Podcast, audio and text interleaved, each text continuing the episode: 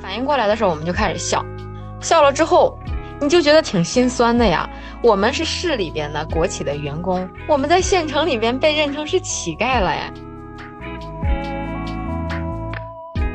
差一点，我可能就跟我的同事就阴阳两隔了。嗯，就是这种冲击力就是非常的大。我一闭眼睛，就是他站在那个地方，就我整个人都石化了。我听到他的尖叫，我就石化了。心理的修复，我觉得大概就有快一年。那时候也见过二十四小时的郑州，我几点都回过家，我甚至都知道我们这边的就是高架桥是从几点钟开始打扫卫生的。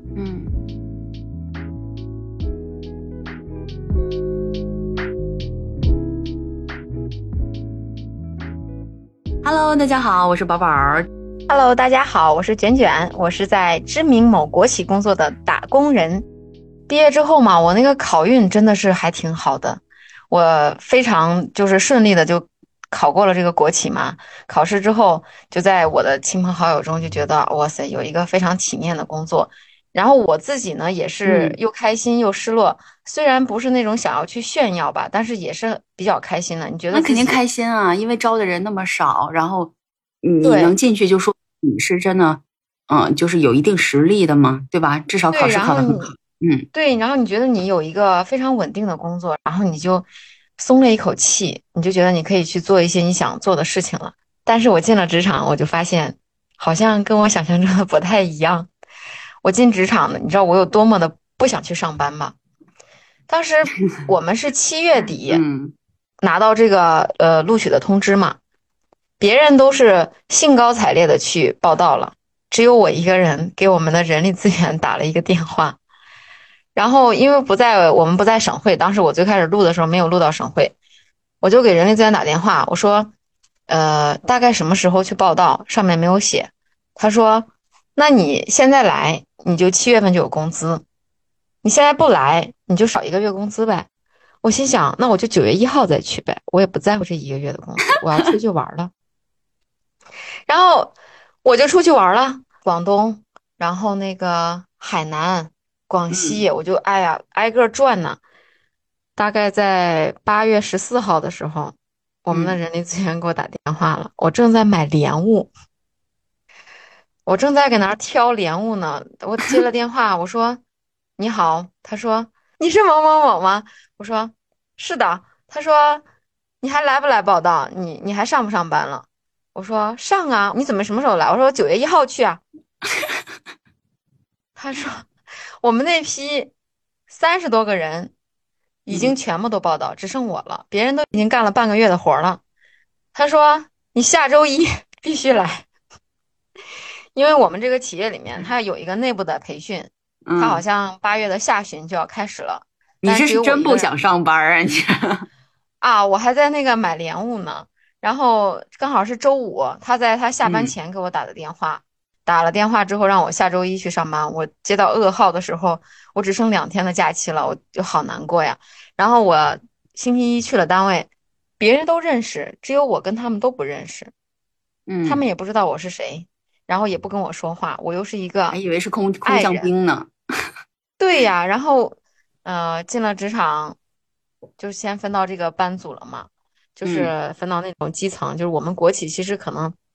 只有那些领导看起来光鲜亮丽的，如果你没有这个强大的背景，然后你也不是所谓的这个子弟的话，其实很难的。然后你也在这个基层里边搬砖，我觉得我就是一个国企的呃搬砖人、打工人。但是虽然你嗯啊，虽然你干的活非常的辛苦，但是那个时候就是你在企业里面还是。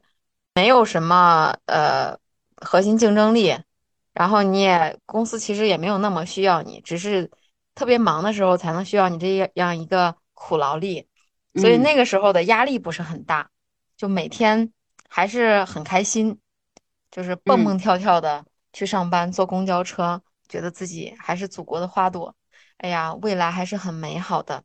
嗯，我第一次觉得特别的难过的时候，就是在那个工地上，我去换衣服，大概那个工地有一两百个人，我去厕所换衣服的时候，我才发现只有我一个女生，全部都是大老爷们儿，他们直接就脱了换了，你知道吧？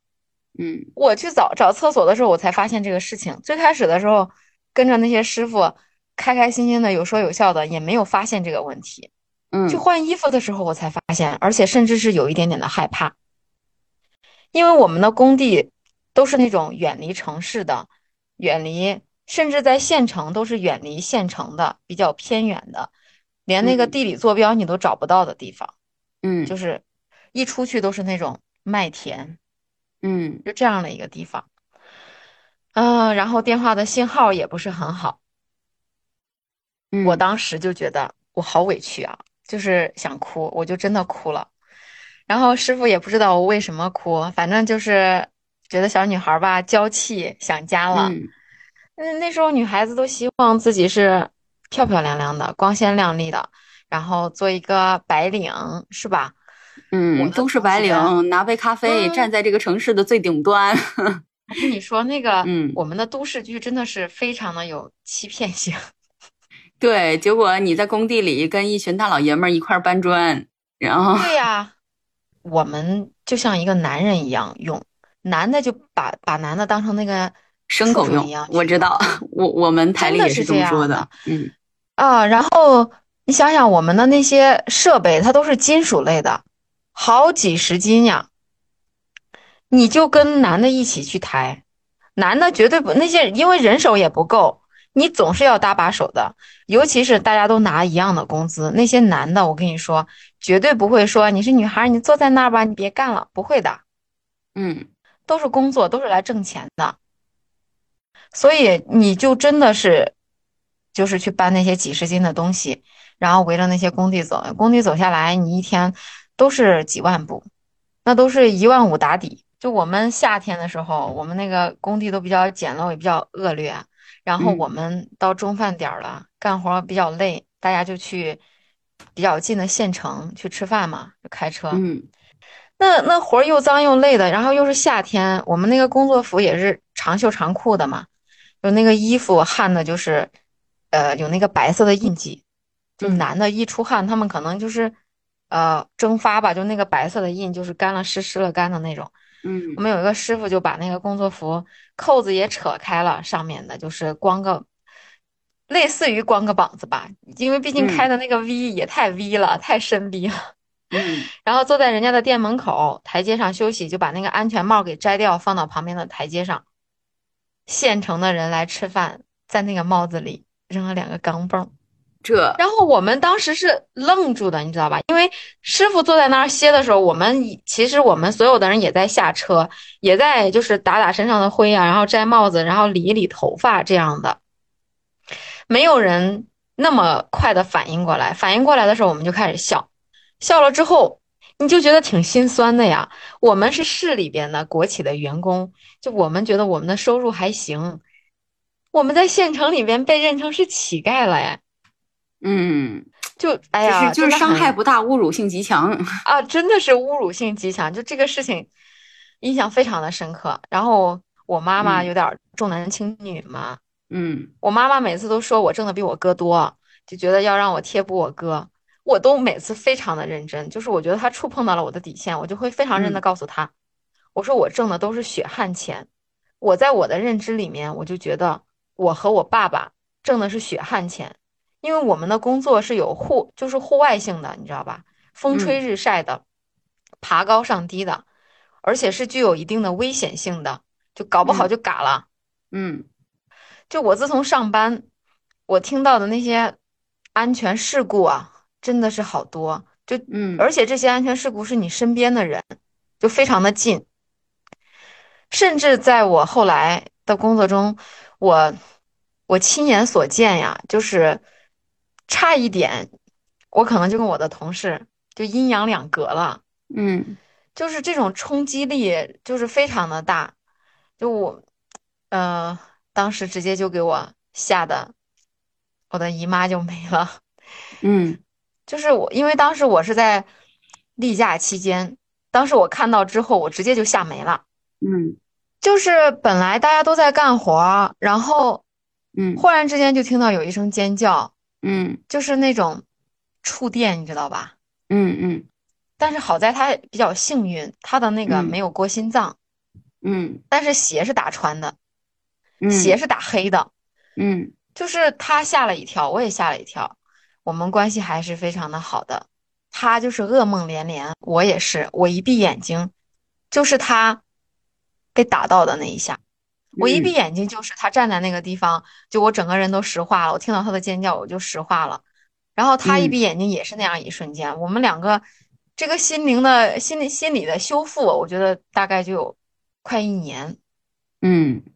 真的是好久好久都过不来，就是这这个是我亲眼看到的。然后还有的话就是你听到的这些安全的事故，因为工程上嘛，像那种嗯高空坠物啊，这种在我们这儿都是非常的常见。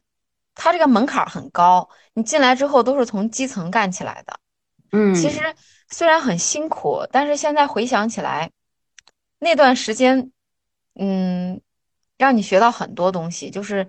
类似于这种技术类的，呃，经验嘛，还是有很多的。就我现在就有职业病，在我们家或者出去什么的，我的这个安全意识非常的高。就是我就跟他们说的时候，我就说，你们不管是接电还是什么的，我说有人接电的话，呃，一定要先量一下，先用电表量一下，不要被电到，然后不要有高空坠物，然后你有爬高上低的的时候，一定要有人扶梯子。这个东西就是。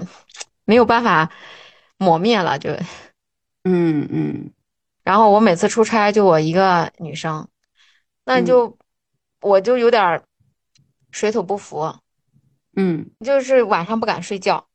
你在那个县城里边的那种，嗯，比较破，然后，呃，外面楼道里面说话声音我是能听得非常清楚的，我也不敢关灯，然后我要把那个沙发什么的怼到那个后门那个地方。那个门一看就不结实呀，嗯，然后你也不敢关酒店的灯，也不敢关那个电视，你你就开着，整夜开着，就是睡个几分钟醒一醒，睡个几分钟醒一醒，就一直是这样的一个状态。这样这样的日子过了多久啊？过了有九年，嗯，是不是很辛苦？真的很，我很佩服你。头两年我都想辞职，我要去考研，我要。去考那个播音主持，我连书都买了。嗯，然后你总是要向现实低头的，你没有面包。我非常理解。嗯，嗯，然后我就这种车轮上的生活，就呃经历了九年。就是你去一些地方的时候，我们这儿河河南嘛，呃，环境到冬天的时候是比较恶劣的。尤其是去到那种黄河边儿那种工地的时候，那就更惨了。呃，你想想，那个工地都是金属类的嘛，然后你都能感受到那个寒气往你身上拔。嗯，我又是一个非常体质不是很好、非常怕冷的人，身上除了打弯的地方贴满了暖宝宝，然后穿最多的时候穿九层，穿九层像个粽子一样。对，就像一个粽子一样，就不能动的那种。但是那个还是能冷到这个胳膊的这个这个，就是肩膀的地方，腿基本上都是凉的，就感觉自己马上就要呃石化了，就要冻在冻死在这儿了。嗯，然后那种黄河边儿，它也没有什么遮挡物，没有什么建筑物，你就能感受到那个风，就是往你身上灌的那种。就把你吹透的那种，然后嗯，不敢受伤啊。我们这儿有那种化学类的东西，你总是要，不管你戴不戴手套，你都会接触到这种东西。如果你的身体上有这种，就是尤其是冬天，你尤其又因为干嘛，有那种倒刺儿，或者是呃什么裂了一下，就是手上有一个小伤口，它会让你的伤口愈合，然后那个缝是长不住的。就是它长这边长这边，这边长这边，中间是一条缝，中间那条缝它是长不住的，你的肉不是不能长在一起的，能想象得出来。嗯，就是这样的。然后这种情况的话，大概是在春天的时候，就春暖花开才能慢慢的改善。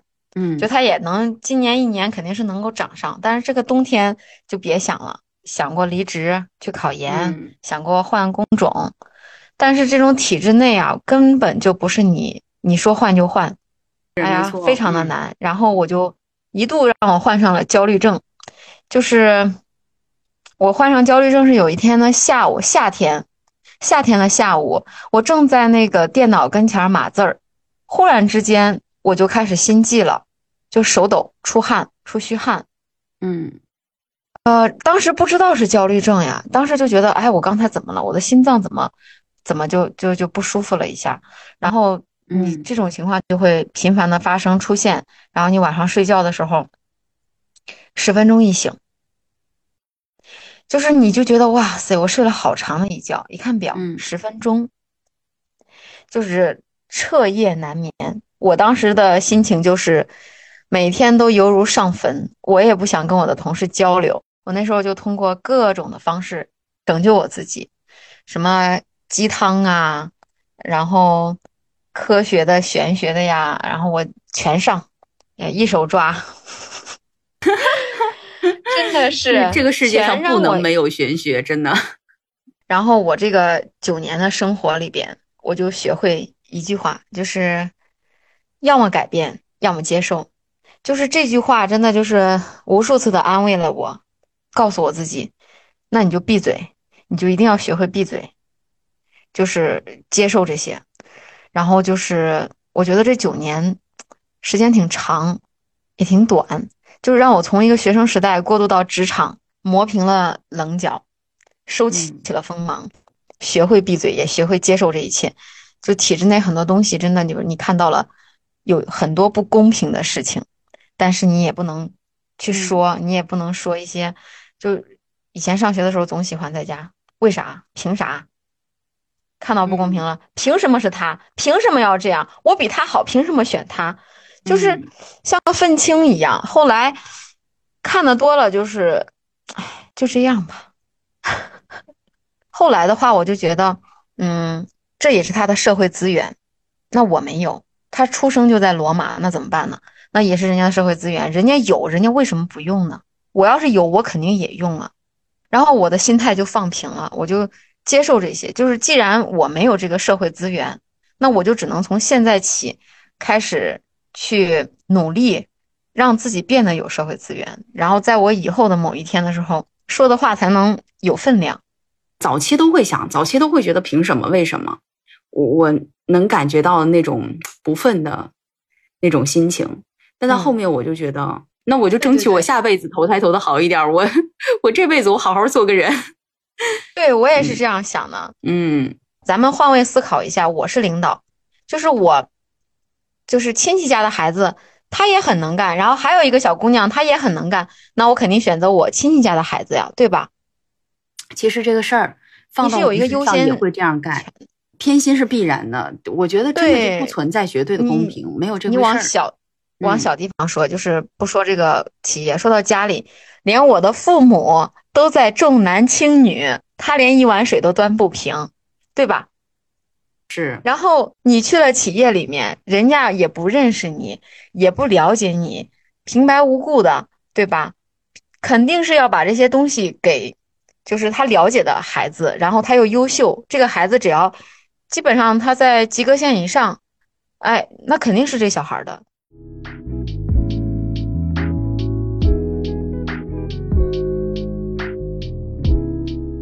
而且我觉得整个大环境对女性都不是很友好。我那天看到一个，反正看到一个网络上一条评论嘛，然后就有个男的说：“嗯，在我的环境里，我没有感觉到男女有不平等啊。”然后底下就有人评论说：“你也知道是在你的视角、你的环境里，而且你不是被歧视的那个。”尤其是跟工程相关的嘛，大家其实更希望要一个男孩儿，这样的话他也能熬夜，跟这些师傅们在一起。呃，他也生活上也方便，然后呃，男孩也能干一些体力上的活儿，就女生的话，他们就觉得好像都不行。但是我们企业内部的女性啊，就是我觉得总体是要优于男性的，就是有很多男性很优秀，但是如果他们两个职位相当，这个女性一定比这个男性优秀很多。完全呢，真的是，就我们企业内部的女性，哇塞，呃，那我觉得她能走到那个岗位上，真的是付出了比男性，呃，很多的努力，她要比这个男性难走很多。女性嘛，你你你只要是获得了一些东西，肯定会有一些非常不好的传言给我们。嗯，但是我就觉得，我们女性难道就只能靠这些东西？才能成功吗？那我们优秀，你们都看不到吗？他都已经这么优秀了，都已经盖都盖不住的优秀了，这你们都看不到吗？就会有一些非常不好听的话，就像对，就像网络上那些造黄谣的那种。在这种时候，如果如果这个女生再长得漂亮点儿，那就更完蛋。对，对，就真的很没有好。然后我刚上班，其实我就接触过这个性别歧视啊。嗯，就是刚上班的时候在班组，然后就单位不就搞那个绩效嘛？现在绩效不就跟钱有关？就是一个蛋糕怎么怎么分，我们来说一说怎么切，就这样的一个事儿。嗯，然后跑工地的这些工人，他其实很计较这个，因为已经很辛苦了，所以大家就是在收入上是希望能够有一些好的体现的。嗯，然后我们的工作的地方刚才也说了，就是有一些呃。高空车呀，有一些高空作业呀，然后有一些危险性呀。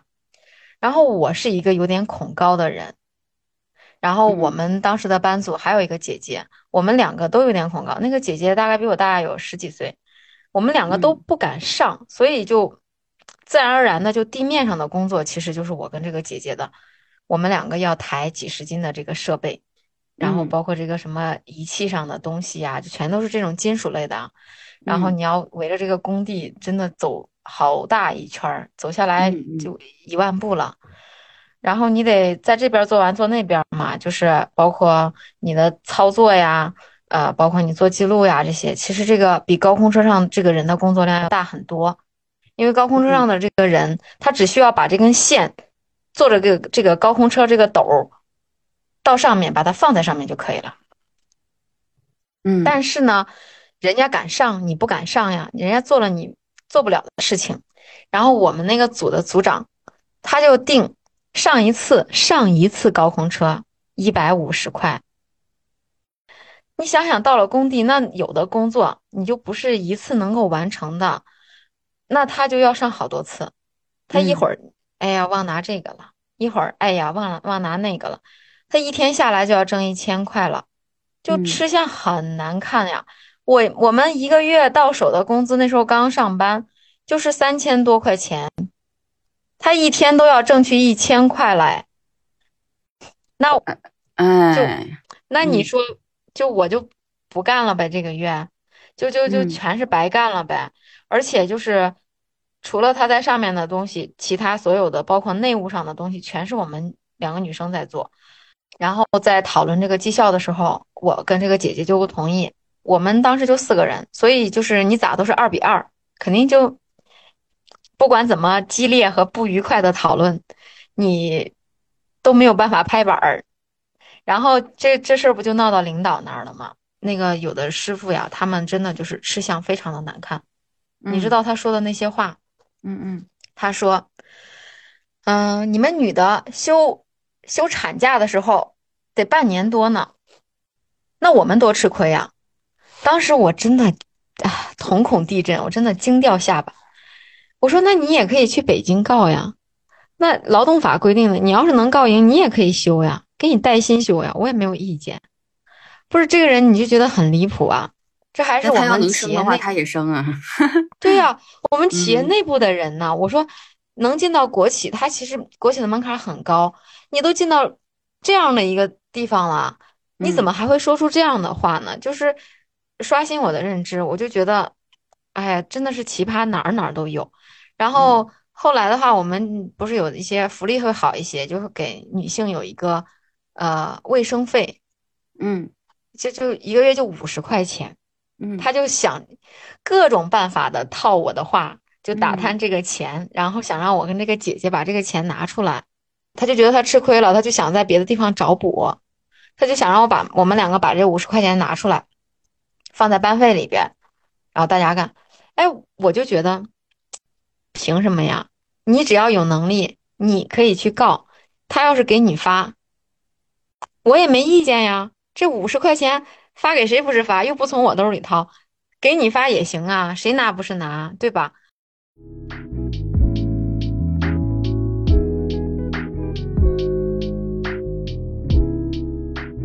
后来我又经历了很多的变动，我们，呃，国企这几年不也是在改制吗？我也经历了换班组呀，就是体制机制的调整。就在大家看新闻来说，觉得就是一条小小的新闻，几十个字儿，就是一些轻微的改动。但是对于我们身处其中的这些人来说，其实我们的波动很大。大概二零二零年，我就到了这个行政岗，我当时没有想到我能够走到。行政岗，当时，嗯，我当时想的时候，我自己去自荐的嘛，因为别人都是去那种行政部门去帮忙，也也都是可以去帮帮忙呀什么的，就不想回班组。然后我也是自己去给自己争取机会，因为我的家庭已经 指望不上了，只能自己去了。我自己去了之后，哦，我不是被拒绝了吗？嗯。然后我被拒绝了之后，我就好难过呀，我就嗯研究政策呀，然后就是就是蓄力呀，就是，呃，不想放弃，就换一个换一个方法，换一个办法，接着再去自荐。然后我当时说，因为那时候你去自荐的话，系统很系统很大也很小，这些人真的就是人言可畏，大家都认识，就是我身边的这些师傅什么的，他们都知道的。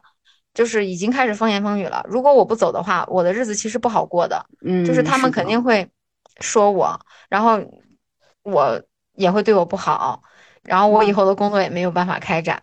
然后在我觉得我完了，我要准备躺平了，我要做一条咸鱼到退休的时候，我得到了好消息，我就转岗成功了，我就去了行政岗位。嗯，我我真的是超级兴奋，我当时真的就是最后一搏了，我就觉得我完了，我没戏了，我我我凉了，没有机会了，这次彻底凉了，然后也睡不着觉，就焦虑嘛，就是嗯嗯，焦虑这个事情就像你说的，别人安慰你根本没有用，你必须得自己走出来，你自己走不出来，你就只能在里边难受着，没有人能够帮你，只能你自己帮你自己。我那时候也睡不好觉，我感觉我精神上，呃，很快就要出问题，我很快就要去医疗干预了。然后我就接到了对我来说非常好的消息，嗯，然后我以为到了行政岗就很好啊，嗯，其实也没有那么顺利呀。你想想，你以前是搬砖的，你你干的是技术岗位，就是接触的就是这些。铁呀，金属呀，就是这些设备不会说话的这些东西。然后你到了行政岗就不一样了呀，你要接触领导，你还要接触下面的员工，然后你还要接触公司以外的人，甚至是地方上的一些人，就是给人打交道了。然后还是那种二十四小时应急的事情，就是几点都能找你，真的非常讨厌这种应急。我而且像我这种，嗯。像我这种爱型的人，哇塞，我简直了！你也没有周末，你也没有夜晚，不管几点，我我这种人晚上睡觉，就是因为你第二天要工作呀，你的事务性工作非常的多，嗯，我就定九点十点之后，我的手机就是静音的状态了。他可能在你十点、十一点，甚至一两点，他还会给你打电话呀，真的很痛苦。然后我那时候真的是非常的痛苦，最开始，然后。呃，那时候也见过二十四小时的郑州，我几点都回过家，我甚至都知道我们这边的高就是高架桥是从几点钟开始打扫卫生的。嗯，像我这样一个呃生活作息非常规律的人，就是中午有午觉，晚上又早早的睡觉，不睡觉的话精神状态就不好。这样一个人，我都见过二十四小时的郑州，我都知道别人。几点钟开始打扫卫生？从哪个方向？从哪个地方开始的？那个时候好心酸呐，我妈就觉得我可能搞不了了，完了这孩子干不成了，我妈说还得回去。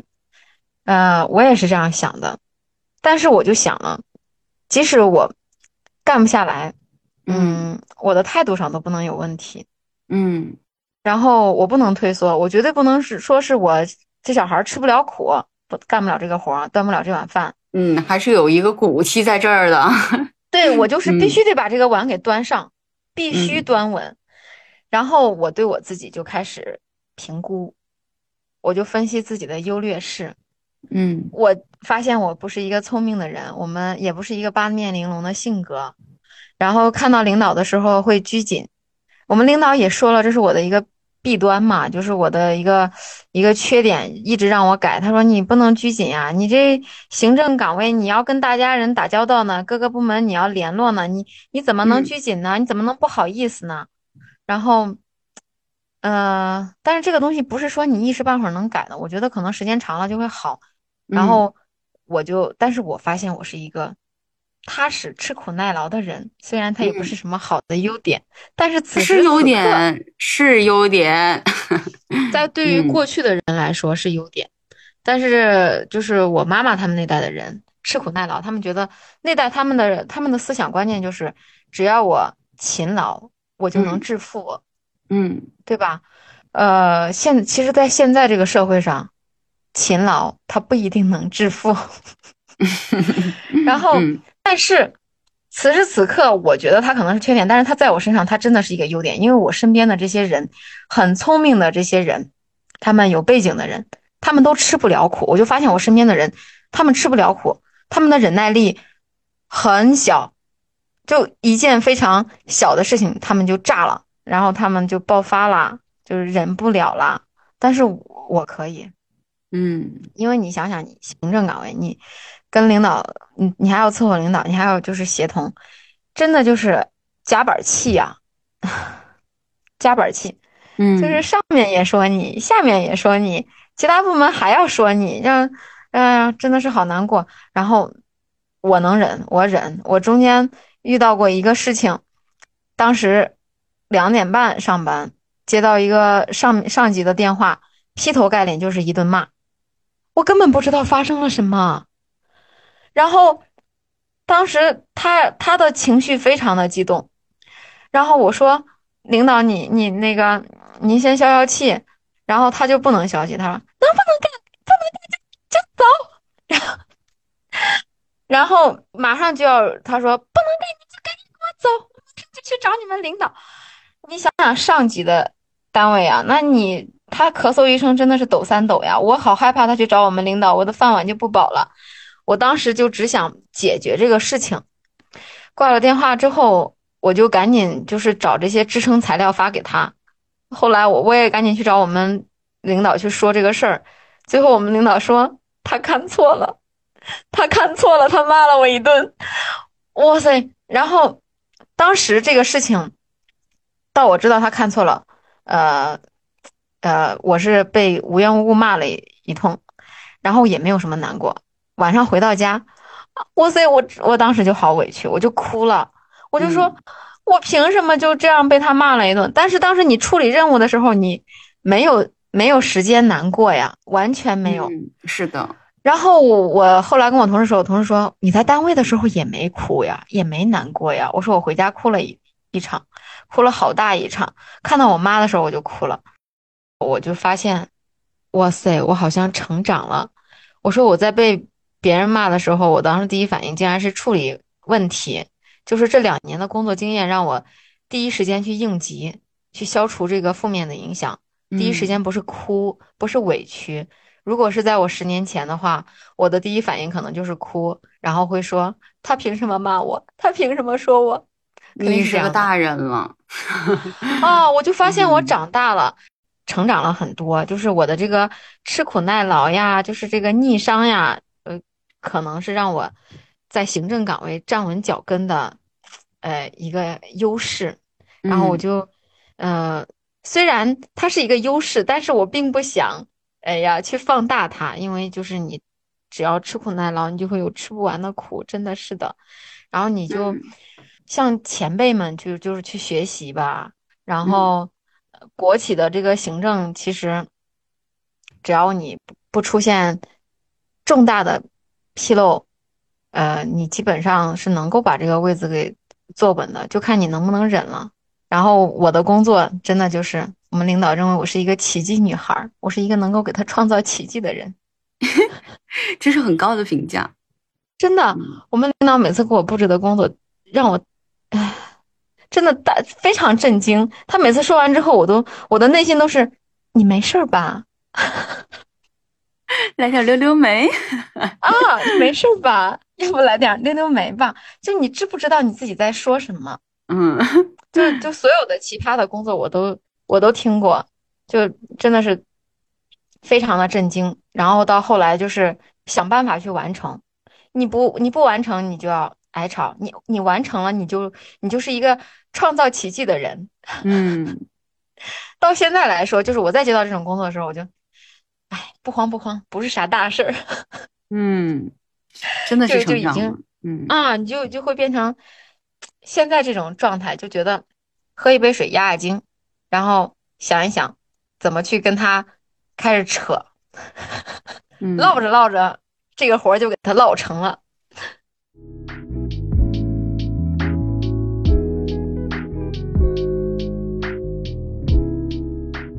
我衣服可能偏休闲一些，我的领导就希望我穿上高跟鞋，然后我那个跟儿吧，就是嗯呃小方跟儿，就小，真的是很矮的小方跟儿。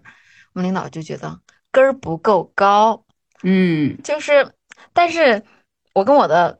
嗯，闺蜜讲了，我的闺蜜就说，他们凭什么对你的穿衣打扮？他们可以，因为他们给你发工资。对，然后她说他们在物化女性。我说是的，他们在拿他们的审美标准要求你。那如果说现在还有人就是有人跟我说这话，我真的会很羡慕他，因为你没有被，你没有就是不得不被压住的那种时候。嗯。你你还有一种反抗力，我觉得这个这个是很，这个其实我甚至觉得现在有这种观念的人都是属于幸运的人。我当时的内心跟他的想法是一样的，后来我就妥协了。他们是我的领导，给我发工资的，他们就是我的财神爷，财神爷说什么我就要做什么。对对，实际上用这样的心态可能会走得更远。对我现在上班的心态就是，我能适适应行政的时候，就是不跟。挨了吵之后不生气，我说给你发工资的都是爷，我说你会跟钱过不去吗？不会，爸爸说的都对，嗯，我 是我做的不够好，然后我现在就 就是，即使我内心的白眼儿，哎呀，真的是要翻上天了。就是我，嗯，呃，我每次在那儿坐着，我听到那个话的时候，我坐在我的办公桌那个地方，甚至我要去厕所，我要去到厕所把那个门锁起来。我在里面啊，疯掉了！他有病吧？他是不是有病？他没事吧？我就一定要发泄一番。发泄完之后，然后再职业的假笑，然后去跟领导说：“好的，好的，我马上去办。”啊，我现在就是这样的，就是就已经非常卑微。就是他们，我们，我那个姐姐就说：“她，你看那个白眼翻的，然后你去到那个屋里边，就调整好自己的状态，走到跟前儿。”你明明知道他说的是很离谱的事情，但是我还是会，好的好的，我马上就去。哎，我先回头去看的时候，我就我就在想，因为我那会儿不是特别喜欢我穿黑白灰，但是我穿白色是那种从头到脚的白，就是全白。然后我的领导穿白色很好看呀，我记得我看的你的那个形象照就是白色的啊，对，是白色，嗯嗯。但是我不会穿的那么正，我就是穿的那种哦，oversize 或者说那个。那个叫什么呀？就是穿的像睡衣。我领导，我知道。我领导他老说，他说你怎么老穿睡衣呢？睡衣加个拖鞋，那么老穿。哎，对他们那一代人好像理解不了 oversize 这个风格，他们总觉得不知道我们在干嘛，什么审美，他们就觉得我的大 T 恤，我妈每次都会收到我爸的那个衣服里，他不相信那是我的。其实我觉得你能辞你们辞职的人是非常有勇气的，像我们就觉得我是一个没有勇气的人，所以我就得忍着。不，不是的，我觉得能够留下来的人是有勇气的。我觉得能辞职的，一定程度上也是幸运的。就我现在对自己的定位就是属于，嗯，幸运的人。如果说当时我不是在我的副业里头能够挣到一些钱，嗯，我是没有办法辞职的。就像你说的，面包很重要。但是有一些人，比如说你的岗位，你是那种从早到晚。像我在台里的话，我也是那种一天可能会有一些时段不用上班的。不是那种忙到那个脚跟打后脑勺那种，我们真的忙的时候就是这样，就是我忙的时候，这一天还没有喝上一杯水。对啊，所以你说这种情况下，你真的很难再有精力说去做副业啊，或者去干什么。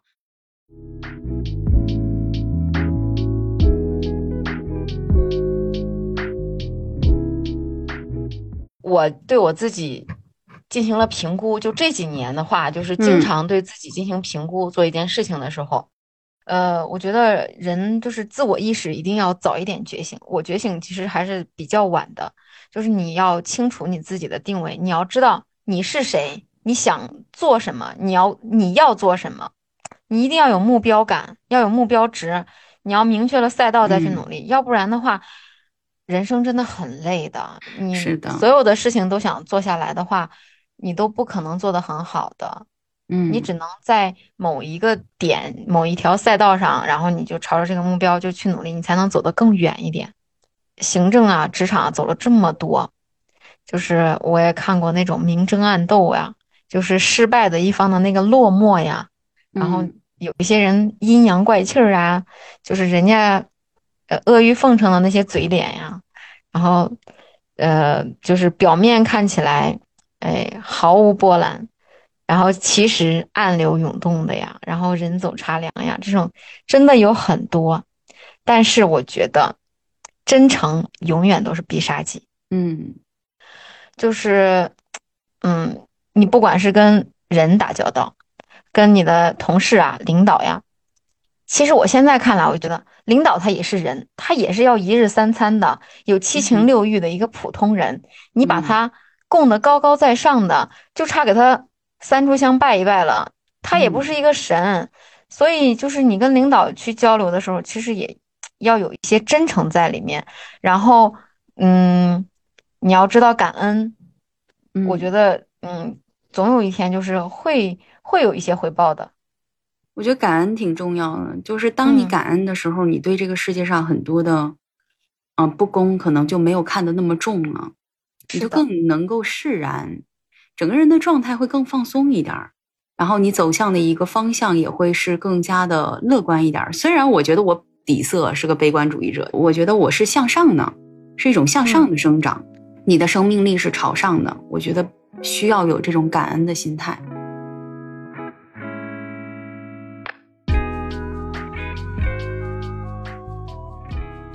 所以希望我。能够遇见更好的自己，希望你还有我们的听众朋友们都能遇到更好的自己。就是像你说的，慢下来才能快起来。嗯，好啦，那我们今天的节目就到这儿啦，感谢卷儿，拜拜，拜。